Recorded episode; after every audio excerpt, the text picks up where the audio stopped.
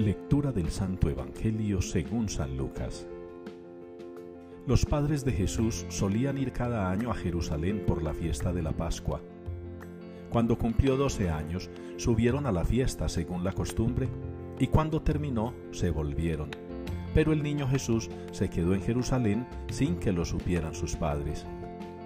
Estos, creyendo que estaba en la caravana, anduvieron el camino de un día y se pusieron a buscarlo entre los parientes y conocidos.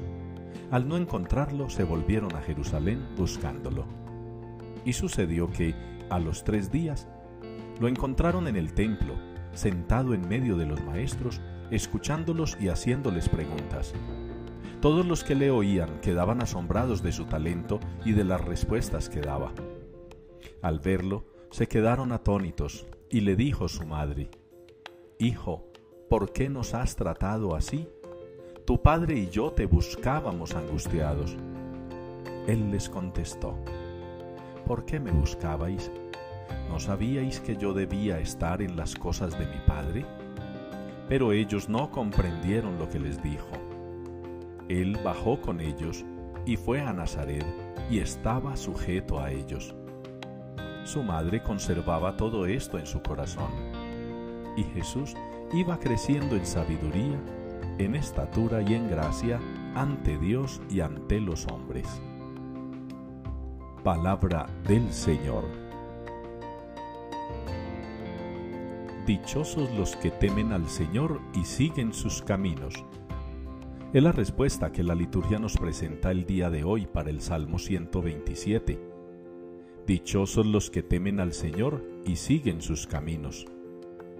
Y esta respuesta tan preciosa, tan apropiada en este tiempo de Navidad, se nos ofrece hoy cuando celebramos a la Sagrada Familia, Jesús, María y José. Una familia que nos da testimonio de lo que significa obedecer a Dios, hacer su voluntad, cumplir sus preceptos. Una familia que desde los comienzos nos enseña lo que es importante, lo que es valioso y ello consiste en escuchar al Señor, en atender a sus signos, en dejarse guiar por Él.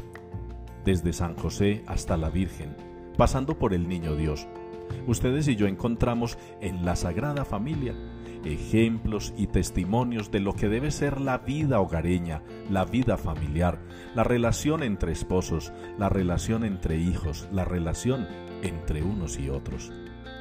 Ustedes y yo hoy en la palabra de Dios encontramos muchas ilustraciones, muchas enseñanzas al respecto. Hemos escuchado en el libro del eclesiástico esos consejos para los miembros de la familia. Hemos escuchado en la segunda lectura también esas consideraciones que el apóstol hace acerca de la vida en familia.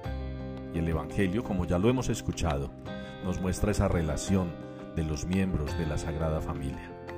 De manera pues, hermanos, que en este ambiente navideño, en este ambiente de verdadera fiesta por el nacimiento del Mesías, del Salvador, de nuestro Redentor, fijémonos en la familia de Nazaret, en la Sagrada Familia, y tomemos de ella los ejemplos que tan necesarios y urgentes son para nosotros hoy.